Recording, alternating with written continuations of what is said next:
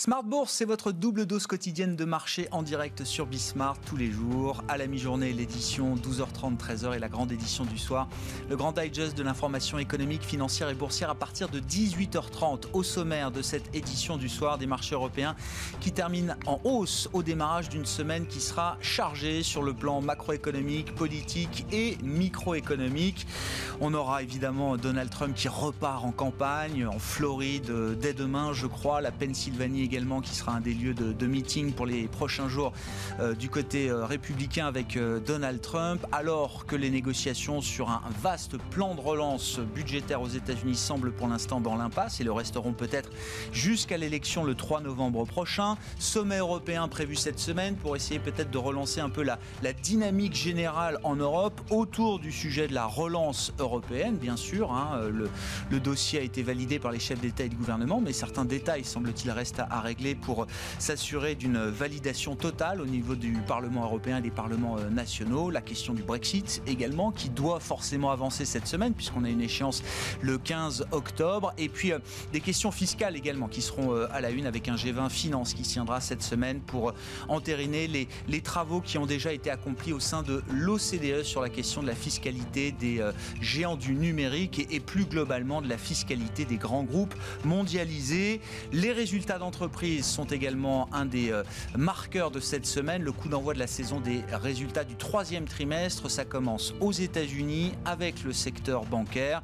En Europe, on aura quand même quelques indications d'activité à travers le chiffre d'affaires de LVMH qui sera publié notamment euh, au cours de la semaine sur le, troisième trimestre. Et puis euh, le dernier quart d'heure de Smart Bourse, chaque soir, c'est un quart d'heure thématique, marché à thème. Le thème de ce soir, ce sera la tech responsable. On en parlera avec l'un des des équipes de Sycomore Asset Management, Sycomore qui vient de lancer eh un fonds dédié à la tech soutenable ou responsable.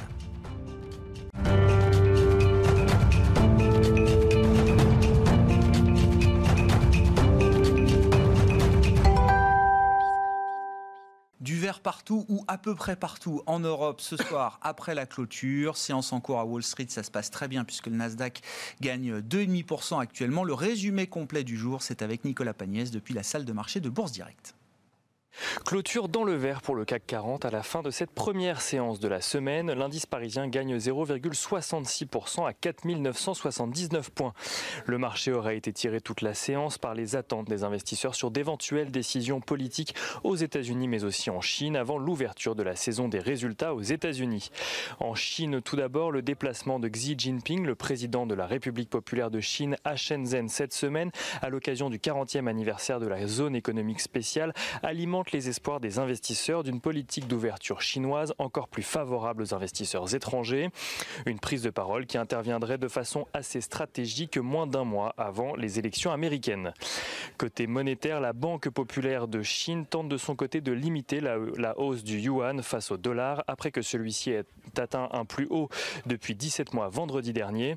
Pour cela, la Banque centrale chinoise a réduit l'obligation de réserve des institutions financières à zéro lorsqu'elles effectuent des opérations de change à terme.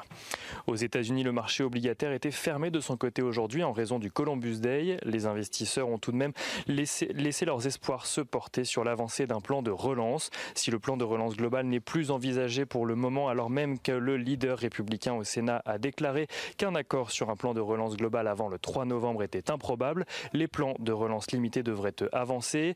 Les négociations se poursuivent en tout cas entre démocrates et républicains sur un plan de relance au secteur aérien, un plan de relance pour les petites entreprises américaines et une éventuelle aide financière de 1200 dollars pour les foyers américains. Le gouvernement américain a d'ailleurs demandé au Congrès de voter en urgence le déblocage de 130 milliards de dollars disponibles et inutilisés provenant du programme de protection des salaires. L'avance de Joe Biden nourrit également les espoirs des investisseurs. Celui-ci est donné gagnant à 54% selon les sondages. En Europe, le Covid-19 reste cependant dans tous les esprits. De nouvelles mesures devraient voir le jour en Italie et au Royaume-Uni. En France, le Premier ministre Jean Castex a annoncé ne pas écarter de confinement localisé, tandis qu'Emmanuel Macron doit s'exprimer ce mercredi à la suite d'éventuelles nouvelles mesures qui interviendraient quelques jours avant les vacances de la Toussaint. Côté entreprise, ce soir à la Bourse de Paris, Société Générale fait partie des plus fortes progressions de l'indice parisien suite à une recommandation de Jeffries qui passe de conserver à achat sur le titre. Barclays relève son objectif de cours sur ST Microélectronique de son côté et passe à 34 euros tout en maintenant sa recommandation à surpondérer. Airbus gagne quelques points malgré l'annonce d'un recul de, livraison d'appareils estimé à 40% par rapport à l'année dernière et Orange euh, annonce euh, qu'il euh, a mandaté Crédit Suisse pour céder la moitié de ses réseaux ruraux à des investisseurs. Cela représente à peu près 4 millions de lignes qui pourraient être valorisées entre 1,8 et 2 milliards d'euros. L'agenda de demain, à présent, demain les investisseurs prendront connaissance de nouvelles prévisions du FMI mais aussi de l'inflation en septembre et de l'indice ZOO pour le mois d'octobre, toutes deux en Allemagne. C'est aussi demain que démarre la saison des résultats aux États-Unis. BlackRock, Citigroup ou encore JP Morgan dévoileront leurs résultats trimestriels des marchés américains qui démarrent la semaine en, grande forme avant les résultats des euh, grands groupes financiers. Donc à partir de demain, le Nasdaq gagne 2,5% en cours de séance et à Paris, en Europe, euh, généralement, on a clôturé dans le vert avec une hausse de 0,66% pour le CAC ce soir à près de 4980 points. Nicolas Pagnès avec nous en fil rouge tout au long de la journée sur Bismart depuis la salle de marché de Bourse Directe.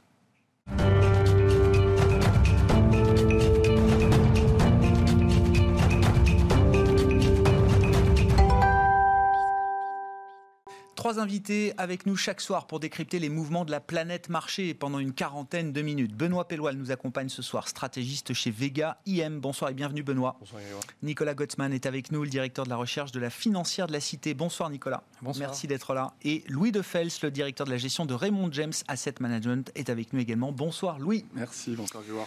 Peut-être commençons avec le, marché américain, les enjeux de la relance budgétaire aux États-Unis hein, euh, qui restent devant nous, puisqu'on comprend quand même que la fenêtre de tir pour euh, espérer un plan de relance global euh, aux États-Unis avant l'élection, cette fenêtre de tir est peut-être en, train de se refermer. En tout cas, quand on regarde les indices euh, américains, on sent que entre Wall Street et Trump, le plus nerveux est peut-être Donald Trump aujourd'hui. Hein. Le marché américain, lui, se porte toujours très bien. On l'a bien vu, le marché est complètement rivé sur ce fameux plan de relance. On avait vu que quasiment il y a dix jours, le président Donald Trump avait commencé à dire qu'il voulait plus négocier dessus. On a vu tout de suite le marché financier baisser. Et là, tout de suite, il a fait une volte-face. Hein. Rappelez-vous, les républicains ont remonté un peu à 1,8 trillion de dollars et Nancy Pelosi, qui représente les démocrates, sont plutôt autour de 2,2. Donc on a vu que le président Trump avait lâché toujours le fameux chèque pour euh, les, ménages des foyers américains de 1200 dollars. Il veut faire notamment un plan de relance de 135 milliards pour les entreprises et de 25 milliards pour le secteur de l'aérien. Mais, on voit bien que les démocrates, eux, restent arc-boutés sur les 2,2 milliards. Et surtout, ils ne veulent pas donner un chèque en blanc tout de suite au président Trump qui pourrait bien l'aider. Donc voilà, je pense que le marché a bien conscience que ça n'arrivera pas avant les élections américaines, mais que on achète parce qu'on sent qu'il y a un consensus qui arrive de plus en plus. Donc voilà, il faut quand même remettre ça par rapport au PIB américain. Ça serait un plan de relance quasiment de plus de 7 ou 8% ce qui serait juste colossal, ce qui fait euh, remonter euh, notamment fortement les marchés euh, cette semaine. Ouais. Et, donc les marchés finalement se, satisfont euh, euh, plutôt bien d'un plan de relance qui arriverait peut-être un peu plus tardivement que ce qu'on imaginait il y a quelques semaines ou quelques mois. Mais le plan de relance, que ce soit l'un des deux candidats, de toute façon, il va arriver. Après, la vraie question, ce qui est génial, c'est qu'on voit que le marché est assez complaisant, parce qu'il y a encore peu de temps, Wall Street disait si le président Trump est réélu, c'est très bon pour le marché. Et là, on commence à voir depuis quelques semaines que finalement, même si Biden revient, le candidat Biden est élu, même s'il a le Sénat, on va dire, bon, allez, à la limite, OK, il y aura peut-être des, taux, des hausses de, de mais néanmoins, il y aura une bonne visibilité au niveau mondial parce que le candidat Biden, lui, est plus consensuel, voudrait travailler un peu avec tout le monde, pas mettre des taxes partout. Donc finalement, le marché achète également. Donc en fait, c'est un peu un win-win, quelle que soit la situation. Pile, je gagne, face aussi. Face, je gagne aussi. Donc c'est ce qu'on ce qu'on l'on voit, mais on, parlera tout à l'heure des, banques centrales. Et c'est vrai qu'en ce moment, c'est difficile, euh, je veux dire, cette incertitude. Et plutôt, euh, le, le marché l'a plutôt corrigé. On avait vu qu'en début mois de septembre, il y avait une hausse de la volatilité qui a été réduite et au contraire, ça a donné des, des points d'entrée assez importants. Mm. Euh, Benoît, vos, commentaires sur la situation américaine. Euh, oui, le marché semble moins nerveux que Donald Trump à l'approche de l'élection du 3 novembre. Bah, c'est juste, en tout cas, sur le plan de relance, on ne peut pas dire qu'il fasse preuve d'une impatience euh, dingue, hein, le marché, parce qu'en l'occurrence, les, certaines aides qui étaient arrivées à échéance fin juillet, si on regarde le S&P depuis fin juillet, on est à plus de 6% de hausse. Et les péripéties qu'on a vécues dans l'intervalle est essentiellement lié au secteur de la technologie. Je pense que c'est plus généralement le contexte électoral aux États-Unis, plus que spécifiquement le, plan de relance qui est, la question. parce qu'effectivement, c'est ce qui vient d'être évoqué, c'est que dans les deux cas, dans les deux camps, on veut un plan de relance qui est massif, hein, parce que les républicains voilà un plan un peu plus petit, mais on est quand même à plus de, on a 1600 milliards hein, quand même de ce qui, mm. de ce qui est proposé, donc ça, ça reste majeur. Euh, et puis, euh, et donc on pense effectivement que ça devra arriver. Ça, arrivera probablement après l'élection maintenant, puisque la fenêtre est, beaucoup trop courte. Euh, mais c'est surtout qu'on on commence à avoir plus de visibilité probablement sur ces élections américaines, parce que l'écart s'est quand même assez significativement creusé maintenant entre Biden et Trump. Et pour nous, le scénario qui était vraiment le scénario à éviter pour les marchés, c'était bah, deux candidats au coude à coude avec euh, des difficultés dans les, jours qui suivent l'élection. Et on voit que ce scénario, il est probablement en train de s'éloigner, ce qui est plutôt visiblement plutôt bien perçu par le marché. Donc je pense que c'est plutôt le contexte politique général qui semble offrir un peu plus de visibilité que spécifiquement ce plan de relance qui finalement on pense qu'il aura lieu, euh, qu'il soit, euh, peu importe la forme, il sera significatif et il arrivera vraisemblablement après les élections. D'où cette question quand même, Nicolas Gottsman. Enfin, oui, l'économie américaine ou nos économies en général ont toujours besoin d'un plan de relance. C'est-à-dire que le, débat, notamment autour de l'épargne accumulée, mais c'est vrai pour les ménages américains, c'est vrai pour les ménages français et, européens, ne doit pas occulter le fait que nos économies ne sont pas dans un cycle autonome de reprise euh, aujourd'hui. On a besoin de stimuler encore la demande, quand bien même cette demande a accumulé beaucoup de cash euh, pendant ces derniers mois. Bah, si vous faites un peu la comparaison avec l'Europe, enfin, c'est effectivement assez intéressant, mais je, tiens quand même à rappeler que donc, le secrétaire au Trésor, Steven Mnuchin, avait quand même déjà négocié euh, le, donc, le, premier plan aux États-Unis, qui était initialement de 2200 milliards, qui termine aujourd'hui quasiment à 3000 milliards. Donc mm. en gros, on est quand même en plan de relance fiscale, enfin budgétaire aux États-Unis, on est quand même à 13 points de PIB ce qui est à peu près trois fois plus élevé que ce qu'on a fait en Europe au niveau national. C'est-à-dire en, la zone euro, selon les estimations de la BCE, on est aujourd'hui à peu près à 4,5. Donc c'est trois fois plus. C'est quand même, effectivement, euh, très massif. Euh, je pense que c'est aussi important de rappeler qu'effectivement, donc les États-Unis, eux, ont dirigé ça directement vers la demande. C'est-à-dire que euh, d'abord, il y a une bonification des allocations chômage pendant 4 mois de 600 dollars par semaine pour chaque chômeur, plus un chèque envoyé aux personnes gagnant moins de 75 000 dollars par mois, de 1200 dollars à l'époque. Ce qui fait que tout ce système-là, qui, a été un soutien euh, social très important aux États-Unis, est très loin devant ce qu'on a pu faire en Europe, où il n'y a pas eu un soutien de tel niveau. Quand on regarde, par exemple, ce qui est assez, euh, assez frappant, c'est qu'au mois d'avril, aux États-Unis, le niveau de revenus des ménages a été de 10,5% supérieur à ce qu'il était le mois précédent. C'est-à-dire que c'est la plus forte hausse des revenus qu'on a pu voir aux États-Unis. Quand je regarde les données à fin août, on est encore le revenu des Américains pour l'année 2020 est supérieur de 4% de ce qu'il a été en 2019. Ce qui montre que le plan de relance a été effectivement très très massif. Je pense que et puis les, gens de la Banque centrale l'ont assez euh, clairement expliqué, c'est que euh, euh, ce qui était estimé initialement en termes de perte de PIB, en fait, était peut-être un peu exagéré et que le plan de relance était très massif au départ. Je pense que c'est aussi pour ça qu'aujourd'hui, en fait, il y a une espèce pas de complaisance, mais qu'en fait, on, on, voit que finalement, ce qui a été fait permet quand même à l'économie de rebondir. Mm-hmm. Évidemment, ce qui est aujourd'hui redouté, c'est que ce rythme de croissance viendrait à diminuer euh, à l'avenir, ce qui est effectivement un peu ce qu'on peut voir dans les chiffres. On le verra aussi la fin de semaine avec la, publication des retail sales. Mais et ça, ça va être important à suivre. Cela dit, je, pense que ça ne change pas énormément à, l'affaire pour, pour ce qui euh, nous, nous, concerne aujourd'hui.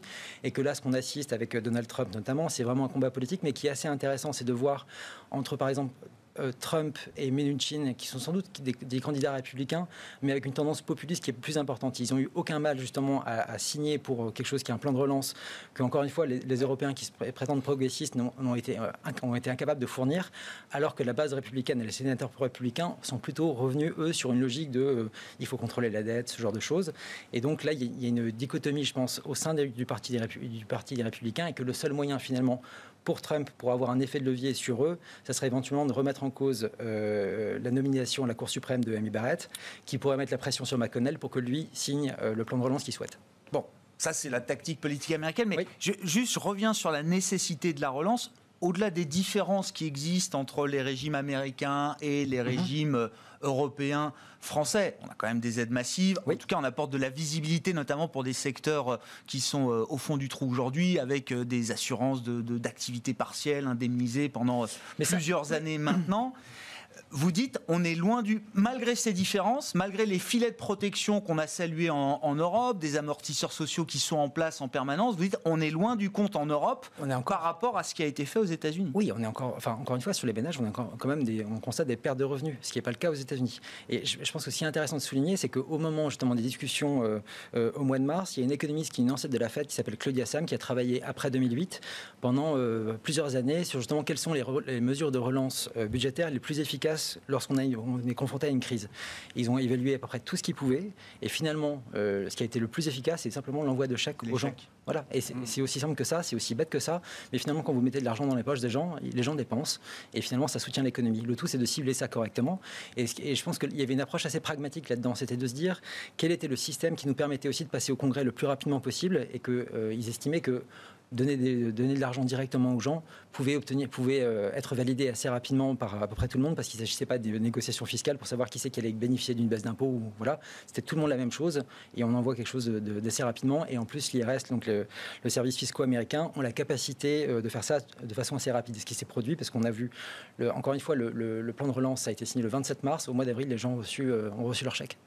Ce qui est intéressant, ça résonne peut-être avec les, travaux du Conseil d'analyse économique euh, aujourd'hui, hein, qui montrent que, évidemment, alors l'épargne accumulée, forcée est massive, mhm. mais elle est essentiellement concentrée sur euh, les 10% ou 20% des ménages qui sont déjà les plus aisés. Et, la et les 20% les plus modestes, eux, mhm. n'ont rien épargné pendant cette crise. Hein. Alors, évidemment, ce phénomène est aussi lié aux États-Unis, mais c'est intéressant de le voir parce que, euh, effectivement, on a, on, a une, on a, une, perte là, et qu'en fait, cette épargne qu'on estimait pouvoir être dépensée en France ne sera sans doute pas dépensés finalement, alors qu'aux États-Unis, on voit que notamment les, gens qui ont les revenus les plus, les plus faibles sont revenus à un niveau de consommation qui est identique à ce qu'il était avant crise.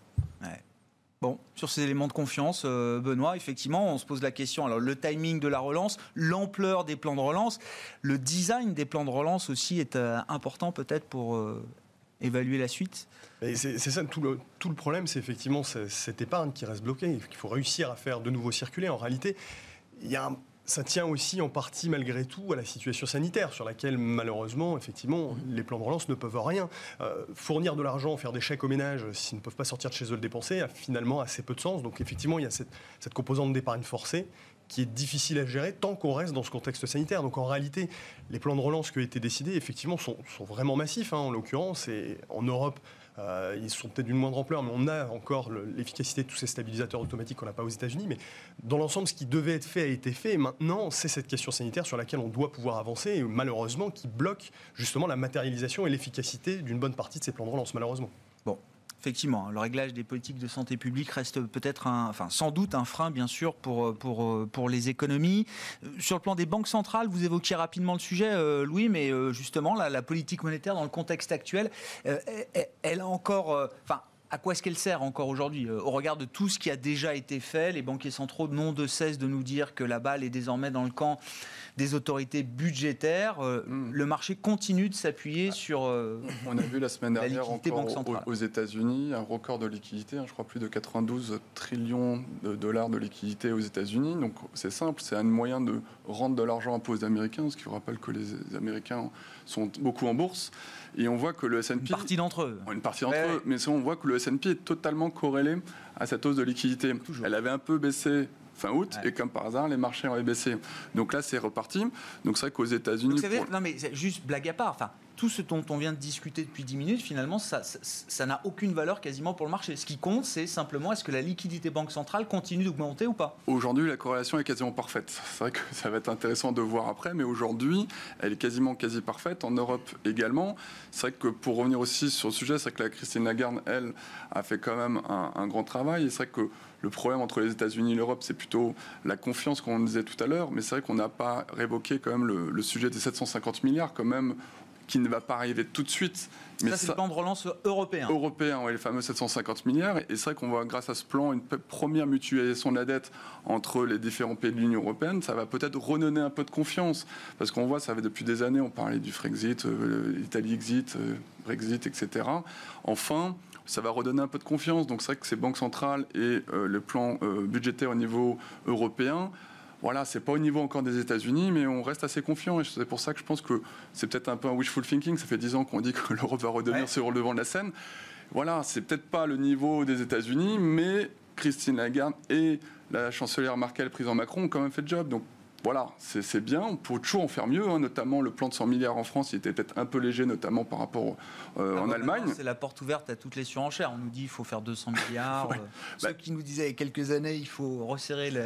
Oui, mais c'est vrai que si on compare, comme on vient de le dire, avec les États-Unis, on aurait dû faire 200 milliards en France plutôt que les 100 milliards. Et ça aurait été quand même, je pense, Et vous dites sur l'Europe, c'est pas le moment de perdre espoir d'une certaine manière. Bah, de toute façon, Christine Lagarde a clairement dit que le plan d'aide, le fameux PEPP, euh, qui a été lancé pendant le Covid continue de bien fonctionner. Il n'y a rien de fameux, hein. c'est le programme d'achat d'actifs destiné à la période d'urgence pandémique. Hein, oui, et à continuer de dire que, on n'a pas encore réfléchi s'il va être augmenté ou pas, mais pour le moment, on a donné quand même assez de visibilité. C'est comme euh, la Fed aux États-Unis a continué de dire que les taux vont rester bas pendant longtemps pour redevenir, revenir un peu de confiance et que les gens puissent réinvestir.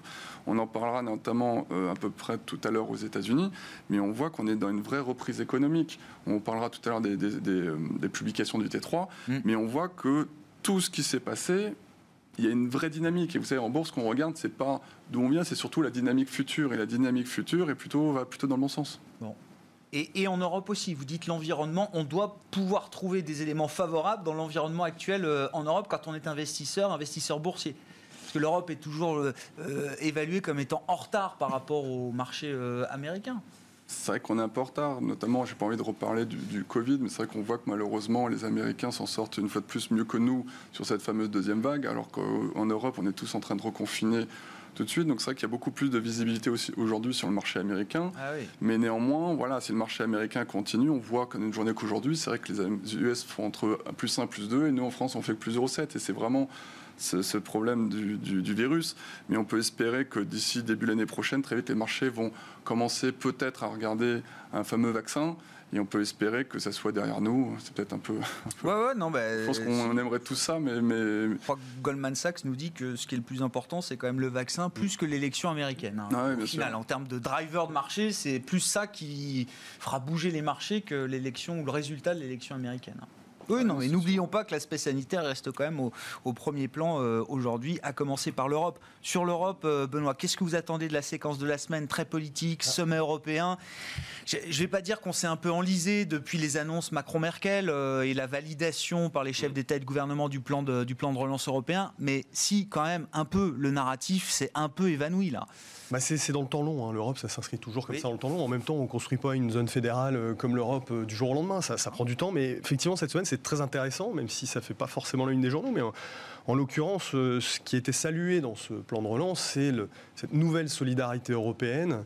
Bah, on va la voir effectivement à l'œuvre justement là prochainement, puisqu'en fait les, plans de relance nationaux vont, être discutés au niveau européen qui sont censés répondre à des critères qui sont définis par la Commission européenne, des critères qui sont assez précis, c'est-à-dire qu'il y a à peu près 40% qui doit concerner les objectifs environnementaux, 20% qui doit aider à la transition euh, digitale des économies, et puis le reste, euh, ça peut paraître anecdotique, mais ça ne l'est pas, ça doit être conforme aux recommandations qui sont faites dans le cadre du semestre européen. Hmm. C'est-à-dire effectivement que... Bah, les règles budgétaires, c'est ça, bah, traduit un peu simplement. Au-delà des règles budgétaires, bah, c'est effectivement le cas, mais ça veut dire en gros de la dépense qui doit servir à la croissance potentielle, de la dépense qui doit servir à faire des réformes structurelles, et pas véritablement de la dépense courante. Et, c'est là où justement on va rentrer dans le, le cœur du problème. Alors ce qui va être très intéressant, c'est de voir le rôle qu'aura justement la Commission européenne là-dessus si elle va euh, assumer ce rôle bah, de, gouvernement financier, on va dire, de la zone euro un peu embryonnaire, en, étant capable d'imposer ce genre de, de directives aux, États, ou si ce n'est pas le cas, et là, ça risque justement de poser un problème, puisque pour nous,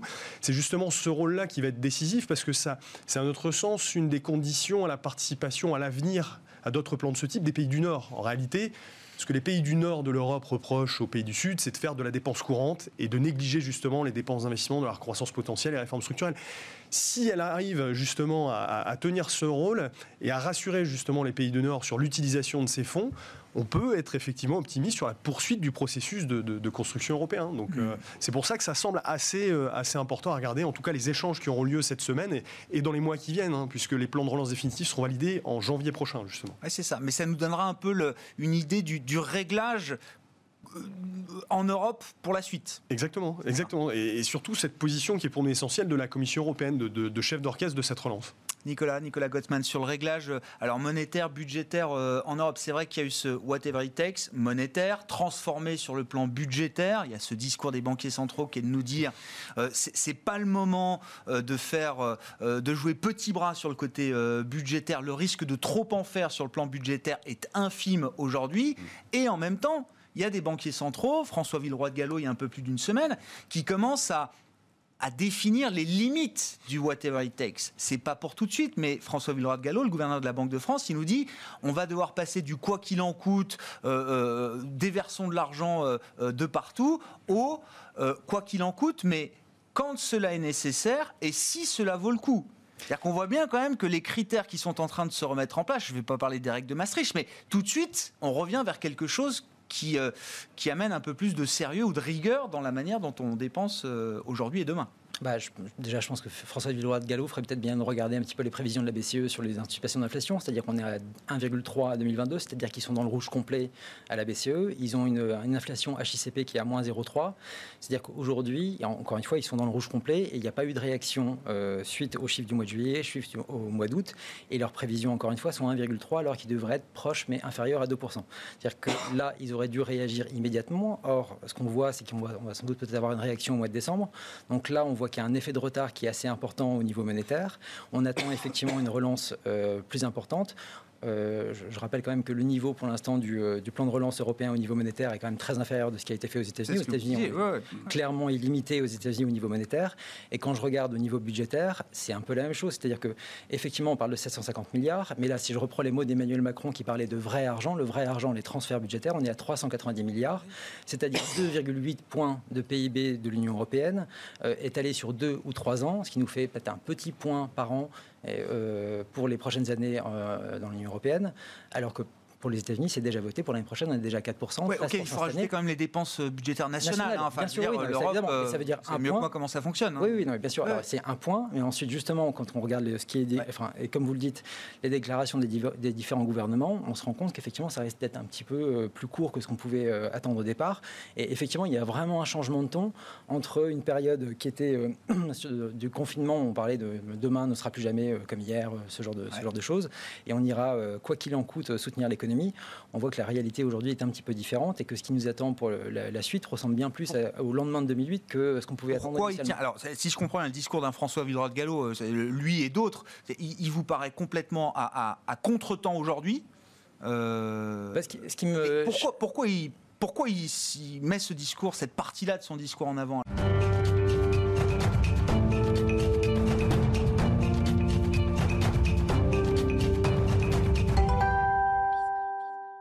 Mais c'est peut-être ce qui me dérange le plus, c'est que le, seul moyen d'avoir une relance budgétaire euh, au niveau européen qui puisse être efficace, ce serait d'avoir justement une coordination parfaite entre le budgétaire et le monétaire. C'est-à-dire que le monétaire, si le monétaire se met à avoir un, soutien assez efficace, c'est-à-dire de, permettre à la croissance nominale d'accélérer un petit peu, du coup, vous, donnez beaucoup plus de lest aux États sur la capacité de réponse budgétaire. Donc, si on a une relance monétaire, les États pourront en faire plus. Or, apparemment, euh, la BCE n'a pas l'air d'être prête euh, à en faire des tonnes. Du coup, effectivement, il va falloir serrer un petit peu la ceinture. Mais mais voilà, et c'est grâce à ce type de politique que, euh, euh, mais je crois que je l'avais déjà dit sur votre plateau, en 2008, euh, l'Union européenne s'est représentée 30% du PIB mondial, aujourd'hui c'est 18%. On a perdu 40% de notre poids économique en 12 ans. Et si on continue comme ça avec ce type de politique, et eh ben, on continuera cette pente douce qui nous permettra une autodistribution gentille. On s'est gargarisé du fait que l'Europe, BCE, institutions européennes, Commission européenne, gérait beaucoup mieux la crise que les, crises précédentes. C'était vrai dans un premier temps. Là, on rentre un peu plus dans le dur. Non, c'est toujours vrai mais c'est quand même beaucoup moins que les États-Unis. Et encore une fois, on a, relativement, on est en déclin. Ah bah c'est un jeu relatif. Benoît. C'est effectivement très vrai compte tenu de la nature du choc. En réalité, c'est souvent le, choc qui survient qui détermine euh, le la réponse. C'est-à-dire que là, là, effectivement, le modèle à suivre est effectivement ce qui se passe aux États-Unis, c'est-à-dire une relance monétaire qui est grosso modo sans limite, qui doit permettre aux États justement de financer leurs mesures budgétaires pour avoir un réel impact parce qu'on est face à un choc qui est absolument exogène. La, problématique de l'Europe, c'est qu'on a justement euh, régulièrement fait, et c'est toute l'inquiétude des pays du Nord justement, c'est de maintenir cet état de relance permanent dans des situations qui ne le justifient pas spécialement. Euh, et, effectivement, il faut trouver le juste équilibre entre une réaction rapide. Euh, en 2008-2009, justement, on était face à un crédit crunch parce qu'on a probablement tardé à réagir, ce qu'on a probablement évité justement cette fois-ci. Mais c'est garder en tête la nature du choc. On ne peut pas faire non plus de la relance en permanence sans qu'il n'y ait eu un choc sur l'économie.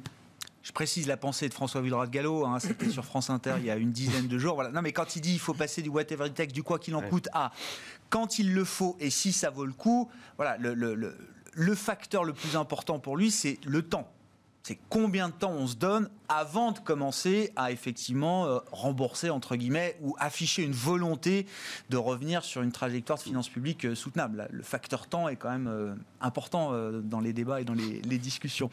les résultats micro Louis de Fels, ça va être la semaine du coup d'envoi, donc des résultats micro, les résultats d'entreprise avec les grandes banques américaines. Alors j'ai la liste, hein, ça commence euh, demain. On va avoir euh, JP Morgan, Citigroup, BlackRock également demain. On aura mercredi Bank of America, Goldman Sachs, Wells Fargo. On notera en Europe les résultats de ASML également ce mercredi. Et puis jeudi, suite avec Morgan Stanley aux États-Unis et après bourse à Paris, le point d'activité trimestriel de LVMH. Pour citer voilà, les, sociétés spécifiques qui seront sous les feux de la rampe cette semaine. Globalement, qu'est-ce que vous attendez de cette euh, séquence de résultats plutôt une très bonne, de très bonnes publications. Pourquoi? Alors très bonne, il faut l'expliquer voilà, dans le contexte. Hein. notamment dans les banques. moins 20% de, 20 de baisse des bénéfices vous, allez voir, vous allez voir, il va y avoir plein de bonnes surprises, notamment sur les banques américaines. Ah oui. On va voir parce que déjà il y a une bonne, euh, il y a eu un bon niveau d'activité sur le troisième trimestre. Il y a eu beaucoup d'IPO, notamment aux États-Unis, qui vont gonfler un peu euh, le PNL de société. Et surtout, la fin, la fin des dégradations des taux. Vous savez que les taux courts sont restés très bas. Et on a encore vu euh, ces derniers jours que les taux longs commençaient à remonter. Et donc, on pense sincèrement que le consensus, lui, est très bas. Il va y avoir plutôt des bonnes surprises. Et c'est vrai que euh, si les taux continuent de légère repentification des cours des taux aux États-Unis, vous savez qu'il y a beaucoup de banques régionales aux États-Unis qui pourraient en, en profiter. Mais je pense que ce n'est pas que les banques américaines qui vont bien publier. Parce que depuis le mois de juillet, on a vu qu'il y a eu beaucoup de révisions euh, macroéconomiques, notamment sur la publication du, du, GP, donc du PIB du troisième trimestre, a été révisée à la hausse. Et petit à petit, on a vu aussi que les croissances des BPA ont été, des bénéfices par action, ont été révisées à la hausse. Oui. Donc ça, voilà, ce que je disais un peu tout à l'heure, le plus important, c'est de voir euh, le, le, mouvement, la dynamique. La, dynamique. Ah Exactement. Donc là, on voit que ça révise potentiellement à la hausse. C'est quand ça se passe, dès qu'il y a une crise, les analystes révisent toujours trop fortement à la baisse et courent derrière. Et là, c'est exactement ce qui se passe. Là, on a une reprise de cycle aux États-Unis. C'est pour ça qu'on est assez très confiant sur cette fameuse reprise de cycle. Et vous verrez que les bénéfices par action du S&P en 2021 sont déjà largement au-dessus euh, de, des, bénéfices par action de 2019. C'est enfin, concevable ça, mais je sais, on réfléchit. Alors c'est les bénéfices entreprise par entreprise, mais qui sont agrégés c'est concevable d'imaginer qu'en 2021, les bénéfices des entreprises américaines auront effacé la crise. Bah, notamment grâce à ce qu'on vient de dire tout à l'heure, parce que les États-Unis, ça sera le cas. Malheureusement, pas encore en Europe, bah, avec le débat qu'on vient d'avoir avant. On attendait, il y avait 161 dollars en 2019. On attend nous, nos stratégistes américains, on attend même peut-être plus de 170 dès 2021. Et c'est ça ce que le marché euh, continue d'acheter. Donc on est dans une vraie reprise de cycle. Vous avez vu, les différents ISM manufacturiers sont remontés quasiment au plus haut aux États-Unis. Et donc normalement, nous, c'est ce qu'on considère. On pense que c'est vrai que là, on a vu qu'encore les GAFA, de nouveau aujourd'hui, Amazon, Apple, encore mm. plus 4. Mais néanmoins, on voit que petit à petit, il faut revenir vers ce qu'on appelle plus les small caps américaines, plus locales pour bénéficier de ces fameux plans.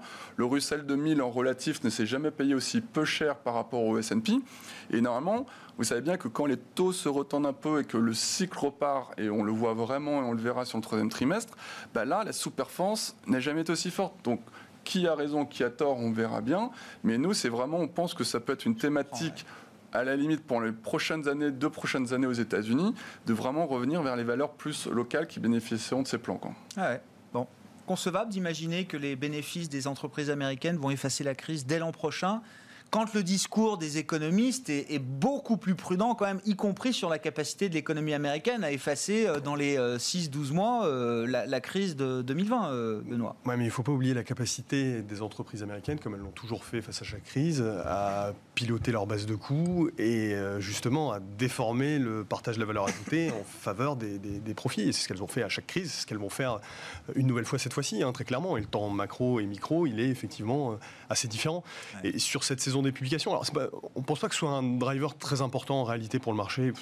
Certes, euh, on attend un repli par rapport au même trimestre l'année dernière de l'ordre de 20%, hein, je crois, sur les sociétés américaines. Bon, c'est un peu mieux que le trimestre précédent, on était à moins 30, mais bon, ça reste pas génial non plus. Mm. Euh, effectivement, il y a plusieurs indicateurs qui montrent que ça va un peu mieux, notamment la, dynamique de révision de la part des analystes. Hein.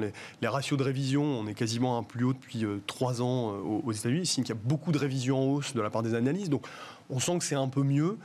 certes, sur les banques, il peut y avoir quelques petites choses un peu intéressantes, notamment sur la partie banque d'investissement, etc. Mais encore une fois, c'est pas ça pour nous le, driver plus important. Ça a juste confirmé ce qu'on pense, c'est-à-dire qu'il y a cette crise est révélatrice d'un phénomène, c'est que elle n'a pas touché tout le monde euh, de la même manière, et, euh, euh, alors que dans une récession habituelle, tous les pans de l'économie souffrent. Là, en l'occurrence, non seulement on a des parties de importantes de l'économie ont souffert, mais d'autres ont prospéré sur cette crise.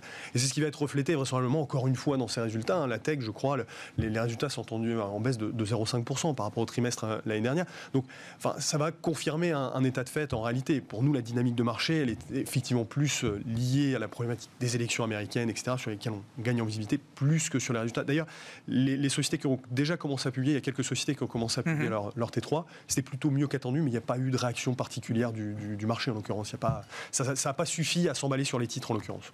Oui, c'est ça. C'est pas c'est pas une saison qui est de nature à modifier la dynamique de marché telle qu'on l'a décrit euh, aujourd'hui, quoi. Marginalement, marginalement.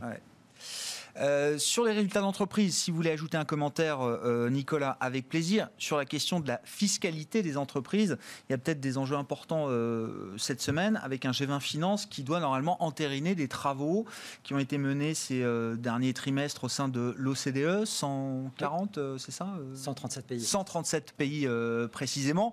Olaf Scholz, le ministre allemand, nous disait vendredi c'est bon, l'OCDE est d'accord sur la fiscalité mondiale des grandes multinationales. Alors, Olaf ça, avance un petit peu. Pour l'instant, c'est, euh, on est, euh, non, non, mais je veux dire, on a, euh, là pour l'instant, on est, c'est une phase de conduite de travaux qui est menée au sein de l'OCDE, avec qu'effectivement tout le monde apporte un peu son, point de vue. Je pense que c'était, chaque État était aussi soucieux de ne pas forcément dévoiler le résultat de cette modification de la, fiscalité internationale.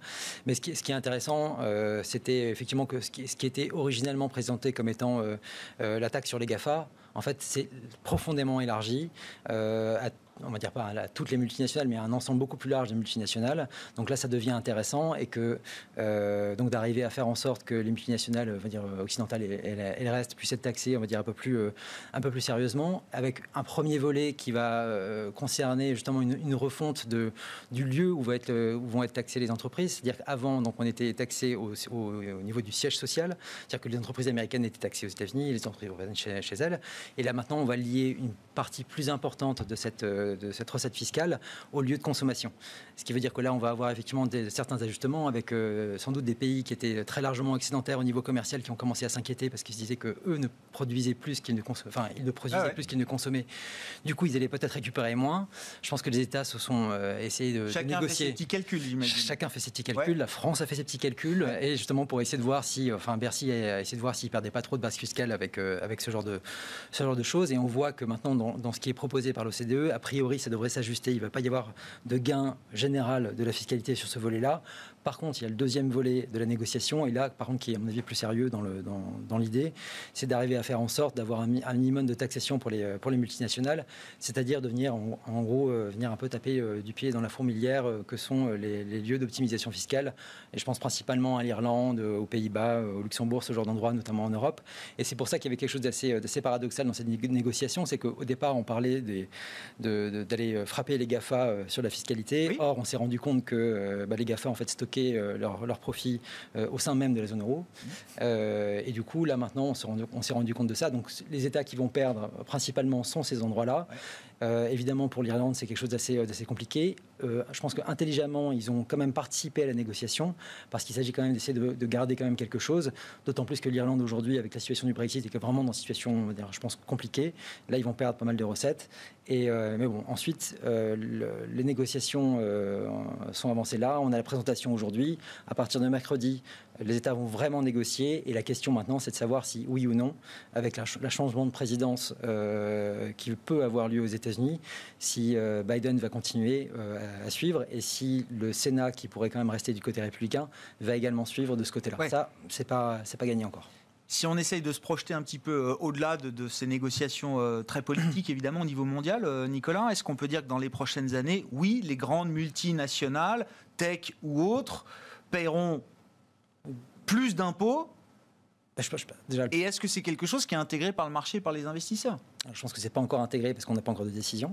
On commence, cela dit, je pense qu'avec notamment avec le plan Biden, notamment avec la volonté démocrate, des démocrates de venir aller chatouiller, on va dire, les modèles monopolistiques. Oui, parce qu'en plus, il y a les volontés nationales d'augmenter, de, remonter les, taux d'imposition de certains. Et, et, ensuite, il y a aussi du côté de Joe Biden aussi la volonté de revenir sur la, la, refonte de la fiscalité qui a été faite par Trump, qui pourrait permettre également d'effacer notamment les, certains, certains points qui ont été, mm. enfin notamment ce qui se passe avec l'Irlande, les États-Unis pourraient le corriger aussi directement au niveau national, en partie.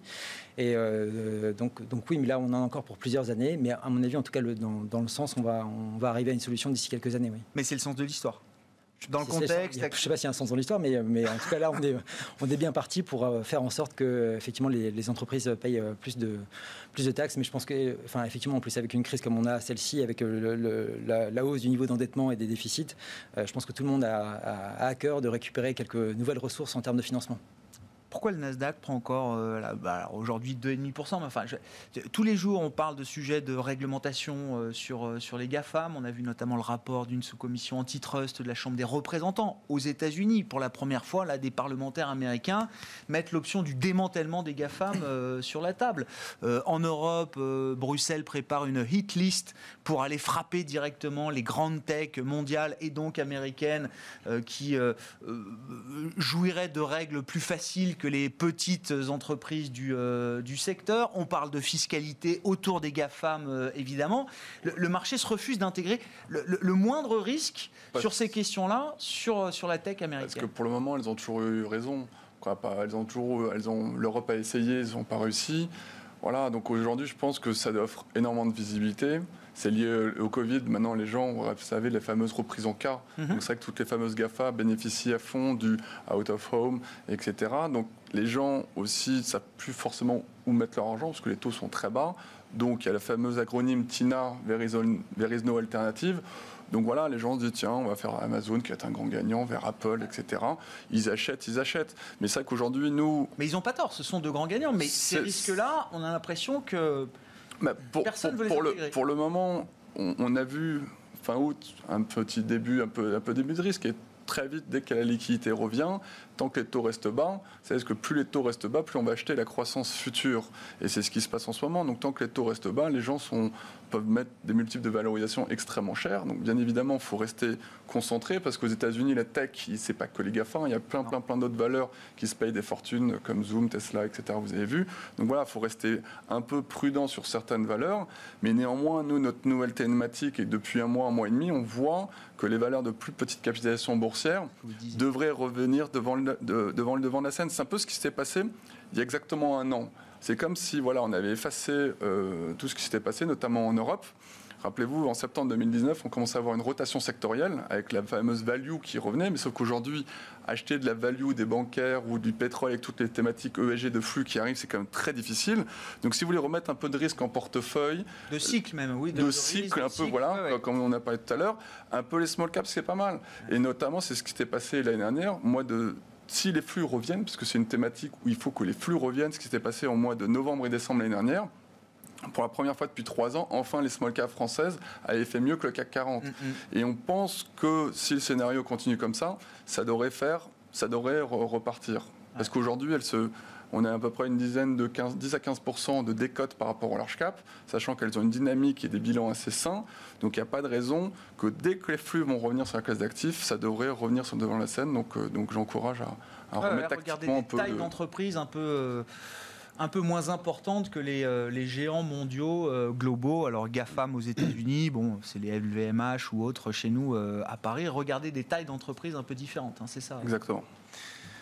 Benoît bah, sur, cette question de la, fiscalité, enfin, vu, vu, des États-Unis, la, enfin, la, taxe GAFA, enfin, le, oui. la fiscalité des GAFA, c'est un problème européen. En réalité, c'est un manque d'uniformisation des taux de, de, la fiscalité européenne, plus qu'un problème inhérent aux GAFA. Il y a probablement un problème lié à la concurrence, lié au poids que représente aujourd'hui les GAFA, qui est un vrai problème macro aux États-unis hein, sur ce que ça représente pour le marché du travail, ce que ça fait peser sur la productivité, la croissance, euh, la croissance potentielle. Mais euh, sur cette question de la taxe, nous, ce qu'on redoute, c'est que si on ne parvient pas à se mettre d'accord déjà entre Européens, une uniformisation des taxes, etc., et encore de façon plus ambitieuse à un niveau mondial, on risque d'avoir la multiplication d'initiatives de taxes individuelles étatiques.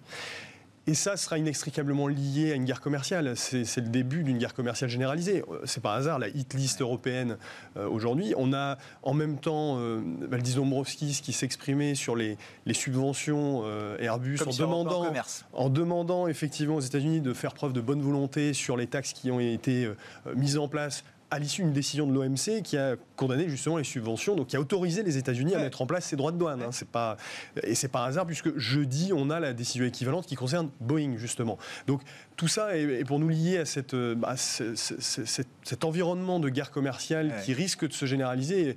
là, on vient de passer la séquence un peu, enfin, on est en train de passer la séquence politique difficile. On va entrer là-dedans parce que encore une fois, pour nous, ça reflète justement la de façon générale déjà la désindustrialisation des, pays, développés et qui bah, ont pour comme principal réflexe d'essayer de protéger une bonne partie de leur industrie de, de, ce qui leur reste. Et ça passe très souvent par des réactions étatiques, par des taxes, par des mesures, des mesures, des mesures décidées comme les droits de douane, etc. Donc cette question de la fiscalité, c'est surtout lié à cette, à cette problématique de guerre commerciale. Et ça, on n'en est encore qu'au début. Et donc oui, c'est ce qu'on pour reboucler avec ce que disait Nicolas tout il, y, a peu de chances qu'on arrive à se mettre d'accord, franchement, euh, rapidement en tout cas, sur une fiscalité euh, mondiale harmonisée. Et donc du coup, il y a, et donc du coup, il y a, il y a de grandes chances qu'on continue avec l'équilibre actuel, avec les technologies le Nasdaq qui conserve dans un environnement de taux pareil euh, une ouais. telle prime de valorisation. Le vrai risque, c'est effectivement un emballement, euh, je dirais, réglementaire spécifique à la tech, parce qu'encore une fois, c'est un vrai problème macro aux US, avec ce risque de, démantèlement. Euh, la tech aujourd'hui, c'est les banques avant la crise de 2008-2009. C'est une surprofitabilité, c'est le seul secteur qui génère autant de profitabilité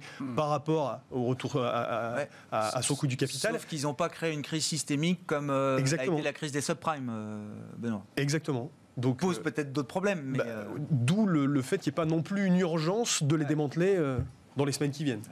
Pour conclure sur ces sujets, Nicolas Oui, je pense qu'en tout cas, c'est vrai que le, risque de guerre commerciale, là, il, est, il me semble de plus en plus important. On n'en parle plus, hein donc le fait qu'on en parle plus, c'est que le risque est en train de remonter alors. Quand on voit que la, constitution des excédents chinois est à un niveau quasiment record aujourd'hui, que en fait, la constitution de ces excédents chinois se fait justement parce que les Chinois n'ont pas relancé du tout leur, demande intérieure, euh, fait que en fait, euh, c'est mm. le, plan de relance américain qui est en train de soutenir l'industrie chinoise. fait tourner les usines chinoises. Hein. Exactement. on en parlait la semaine dernière dans l'émission, c'est exactement ça. C'est ça, et c'est un peu la même chose au niveau européen. On voit que l'Allemagne également fait des prévisions avec des, la reconstitution de ses excédents et qu'on est en train d'assister à ça. C'est-à-dire qu'on revient sur les mêmes problématiques que 2008-2009, et même Obama à l'époque euh, allait, faire ça. Donc je pense que là, on a un, risque assez important pour, pour la suite. Bon, remontée du risque commercial, enfin des tensions euh, géopolitiques autour de ces questions commerciales, fiscales, ce sera à suivre. Merci beaucoup, messieurs, d'avoir été les invités de Planète Marché ce soir. Benoît Pelloal, stratégiste de VGIM, Louis de Fels, directeur de la gestion de Raymond James Asset Management, et Nicolas Gottsman, directeur de la recherche macro de la financière de la Cité.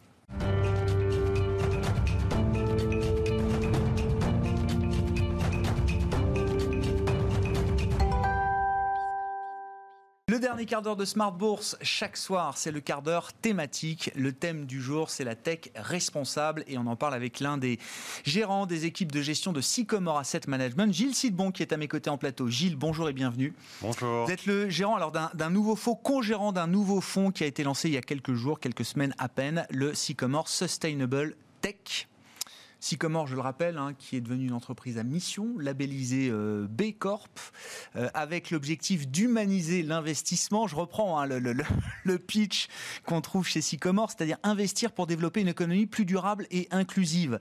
J'imagine que cette mission-là, elle s'applique à la technologie également, à travers le thème que vous voulez développer dans son fonds Sustainable Tech, euh, Gilles. Quels sont les critères là qui définissent pour vous une technologie ou un secteur ou un thème technologique responsable ou soutenable pour demain? En fait, la technologie responsable, la technologie, il faut comprendre, c'est un outil. Donc ça peut être utilisé de façon euh, de plein de façons différentes. Et donc il peut y avoir des applications positives et négatives. Et donc en fait les usages qu'on en fait euh, c'est ça qui va décider si c'est positif ou pas. Euh, donc sur la technologie responsable il y a des aspects donc on sait que la technologie, ça permet d'améliorer la productivité. Pendant le Covid, on a vu qu'on n'aurait pas pu fonctionner sans, technologie. Euh, mais il y a des externalités euh, négatives. Des fois, il y a des implications sur l'emploi, sur les droits humains, sur la santé, etc. Donc par rapport à ce constat-là, de dire qu'en fait c'est quelque chose d'assez horizontal et qui peut être positif ou négatif, on a développé donc une charte sur ce que c'est d'être un investisseur responsable dans la technologie. Et donc, en fait, les critères, euh, donc quand on évalue des sociétés, il y a des critères financiers et aussi des critères extra-financiers. Donc, cette charte correspond plutôt aux critères extra-financiers. Mm-hmm. Et donc, on essaie d'analyser les boîtes selon euh, trois axes différents. Un, euh, le tech for good. Donc, est-ce que le business model de la société peut avoir un impact positif d'un point de vue environnemental ou sociétal mm-hmm. Donc, ça peut être les économies circulaires, l'éducation, etc., la cybersécurité. Ensuite, il y a le good in tech. Donc, ça, c'est le fait d'utiliser à bon escient la technologie. Donc c'est protéger la donnée personnelle, euh, l'identité digitale, euh, protéger euh, la santé des gens, parce qu'il y a des sujets donc, sur, le, sur la santé, pouvoir permettre aux gens de se retrouver un emploi, parce que quand on automatise des métiers, bah, souvent il y a des emplois qui sont détruits. Et enfin, donc on, analyse, on analyse donc sur ces deux dimensions-là, le tech for good et good in tech. Et la troisième dimension, en fait, c'est la capacité d'amélioration que peuvent avoir ces sociétés, donc associée à la gouvernance, des sociétés, aux moyens qui sont mis en place. Euh, donc, est-ce quels sont les incentives pour le management au niveau du board? Et donc, analyser les sociétés donc, sur la responsabilité, c'est euh, sur ces trois axes-là qu'on va essayer d'analyser en plus de nos critères ESG classiques euh, qu'on utilise chez Sycomore. Oui, je comprends. Bon, fonds action mondiale, évidemment, hein, quand on parle de, tech. Euh, concrètement, allons-y, les géants de la tech aux États-Unis, les GAFAM, ou je ne sais pas comment est-ce que vous les, les nommez, euh, quel acronyme vous utilisez, mais on sait à peu près tous de, qui on parle aujourd'hui. Est-ce qu'ils sont sustainable aujourd'hui, si on les prend là les uns après les autres, Gilles? Alors c'est une, question qui revient assez souvent parce que ces sociétés, elles font partie de, notre quotidien. On les a tous dans notre poche euh, parce qu'on a tous un smartphone avec dessus euh, Google ou Instagram ou WhatsApp ou euh, donc elles font partie exactement. Elles font, elles hein, font partie de nos vies ces sociétés. Donc en fait tout le monde a, un avis dessus. Et j'ai eu des, déjà dès aujourd'hui des débats assez passionnés sur le sujet avec certains journalistes parce qu'on faisait une conférence de presse aujourd'hui aussi. Et donc en fait s'il faut parler des GAFAM euh, dans l'ordre, je dirais que la, plus vertueuse, c'est clairement euh, Microsoft, et c'est assez euh, consensuel de dire ça. Ils ont de bonnes pratiques sur gestion de la gestion de la donnée personnelle, sur l'identité digitale, sur la gestion de la chaîne de valeur. Mm-hmm. Ils ont des produits de cybersécurité. Euh, donc ils sont assez, ils sont vus généralement comme le bon élève, avec souvent des sujets de fiscalité où ils sont par contre un peu agressifs. Donc ça, par contre, il y a quelque chose de, de négatif. Donc ça, c'est dans l'ordre. Je dirais que c'est eux qu'on mettrait en, en, tête de gondole, et c'est d'ailleurs c'est une des plus grosses positions dans le fond euh, aujourd'hui. Alors après, on, mettrait Google. Alors Google, c'est un nom qui est assez controversé puisqu'il y a, des, il y a pas mal de procès qui sont en cours contre la société sur des business. Euh, sur des pratiques euh, dans, les affaires quasiment monopolistiques. Donc il y a plusieurs procès qui leur sont faits en ce moment sur ce sujet. Mais euh, ce qui est important de voir aussi, c'est que dans la mission de la société, c'est d'avoir de la diffusion du savoir de façon globale et instantanée et de façon gratuite, même si après ils monétisent euh, la data des utilisateurs, c'est quand même remarquable. et donc ça pour nous, dans la mission de société, donc en plus ils sont très verts dans leur approche, tous leurs data centers mm. fonctionnent à base de renouvelables. On considère que c'est une société qui aussi euh, est un bon candidat et donc elle est dans le, euh, dans le portefeuille. Il y a d'autres sujets un peu négatifs sur Google, sur le parfois il y a eu de la monétisation de la donnée personnelle. Euh, mais qui, bon, un sujet un, tout petit peu moins important à l'échelle à laquelle ça a été fait chez eux. Mais pour nous, en tous les cas, ça qualifie. Mais ce qu'il faut comprendre quand même sur ces sociétés, sur ces sociétés, c'est que ce sera jamais ni tout blanc, non, non, ni tout noir. Bien ce sera toujours. On garde un. Faut rentrer dans la nuance. c'est ça. Et puis, on essaie d'arriver à de regarder. Euh, et donc, j'ai une discussion aujourd'hui avec une journaliste sur Google qui, de façon très passionnée, me euh, exprimait que les, pratiques business n'étaient pas euh, faisait que ça pouvait pas qualifier pour un fonds responsable. Et j'étais d'accord avec elle sur son point, mais en même temps, je lui disais, par rapport à la mission de la société, c'est aussi une société qui, sur l'intelligence artificielle, à exposer des principes assez clairs et qui sont utilisés par tout le monde. Euh, donc il y a quand même des choses aussi très positives chez Google. Donc dans l'ordre, c'est Microsoft, Google. Google. On Ensuite, on mettrait Apple. Ouais. Donc Apple qui est très fort sur la gestion de la donnée personnelle, sur le recyclage des téléphones. Mais par contre, euh, il y a des sujets de controverse, c'est sur la, ce qu'on appelle la Apple Tax, puisqu'il prélève 30% du chiffre d'affaires dans mm. l'App Store. Ensuite, on mettrait Facebook, donc là qui était vraiment le mauvais élève avec l'histoire de Cambridge Analytica et l'influence sur, le, euh, sur, le, sur les élections aux États-Unis, en Angleterre, en, Italie. Oui, qui a révélé au grand public la question de ses données personnelles, de la, voilà, exactement. la vie privée à travers ces réseaux, entre guillemets. Et on, mettrait à peu près sur le même échelle Amazon. Donc Amazon a permis à nos, à nous, ça nous a permis à nouveau de fonctionner mm. pendant le Covid et ça a été une société qui a été prépondérante dans le fait que l'économie puisse, puisse euh, continuer à, à, tourner via le retail, via Amazon Web Services.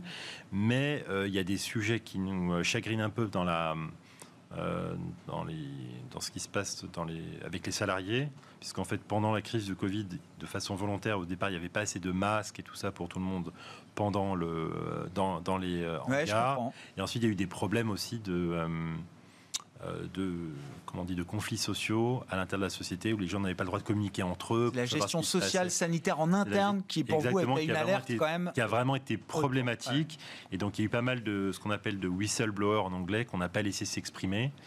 Euh, donc voilà. Donc en fait, Microsoft, Google et Apple sont dans le portefeuille et euh, Facebook et Amazon ne sont pas.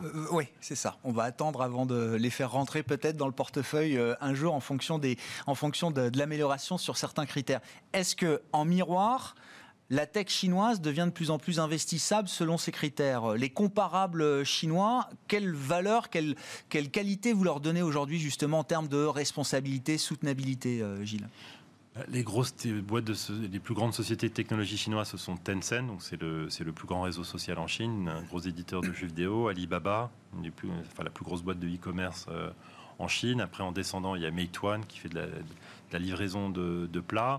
Euh, euh, enfin food delivery, et on se rend compte qu'aujourd'hui, en fait, selon nos critères, les sociétés chinoises ne, ne qualifient pas vraiment parce qu'il y a une gestion de la donnée personnelle euh, qui n'est pas vertueuse, mais on voit que quand même pendant la crise du Covid, elles se sont révélées, elles ont vraiment permis au pays de, fonctionner. Donc il y a certaines sociétés qui quand même, sur le, sur le domaine de l'ESG, on constate aussi, mm. veulent s'améliorer, ont vocation à s'améliorer, elles font des efforts de communication dans ce sens-là. Donc il ne faut pas se leurrer, on n'est pas naïf. Pour faire des affaires en Chine, il faut être accoquiné avec le gouvernement chinois. Donc une société, euh, pour pouvoir avoir licence, pour avoir pignon sur rue, elle doit être dans les petits papiers du, gouvernement. Euh, mais il y en a quand même qui se distinguent, ou en tout cas qui font un, peu mieux que leurs comparables. Donc en relatif, il y a quand même de meilleurs élèves que d'autres. On part d'un niveau relativement bas, je dirais, pour la tech chinoise. Donc on a très peu de tech chinoise dans le portefeuille aujourd'hui. Pour cette raison, on a vraiment extrêmement peu. Euh, mais on voit quand même des gens sur lesquels, euh, notamment Alibaba, qui vraiment s'améliore beaucoup et qui est assez euh, transparente, en tout cas plus transparente qu'elle ne l'a été dans le passé. Et donc on voit une trajectoire quand même qui est plutôt positive. Mais aujourd'hui, on n'a pas d'Alibaba en portefeuille, mais c'est une société qui est en shortlist, qui, peut, pourrait, du fond. exactement terminons avec l'Europe, il nous reste deux minutes. Euh, Gilles, on dit souvent qu'il n'y a pas de tech en Europe. Si, il y a de la tech euh, en Europe, bien sûr. Est-ce qu'elle est responsable euh, à votre goût Oui, il y, a de la tech en Europe. Alors, il ne faut pas, faut pas avoir honte d'être européen sur le sujet de la, technologie.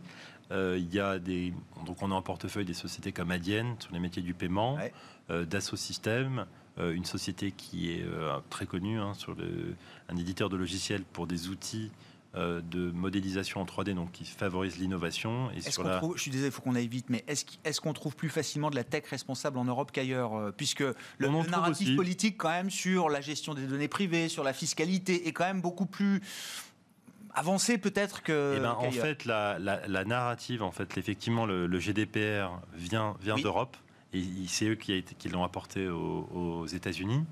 Euh, mais en fait, le vivier de boîtes de société est en cours de développement. En venture capital, en Europe, on investit à peu près 5 fois moins qu'aux États-Unis. Donc le vivier de boîte, par conséquence, euh, est moins important en Europe. Il existe quand même. On voit que maintenant, dans l'Eurostock 50, il y a deux grandes sociétés de technologie qui viennent de rentrer. Il y a Adyen et, et, Prosus. Donc il y a quand même euh, les choses évoluent dans le bon sens, même si par rapport aux États-Unis, on part quand même de, de, plus loin. Donc on en trouve, mais on en trouve moins qu'ailleurs. Merci beaucoup Gilles. Merci d'avoir été euh, avec nous pour euh, dresser en, en 10 minutes comme ça les, critères de la tech responsable, hein, des critères définis chez Sycomore Asset Management. Vous êtes l'un des gérants et le gérant de ce nouveau fonds, donc Sycomore Sustainable Tech, dont vous nous avez parlé cet après-midi dans Smart Bourse. C'était le quart d'heure thématique de Smart Bourse. On se retrouve deux fois par jour en direct, 18h30 le soir et 12h30 pour l'édition de la mi-journée. Merci.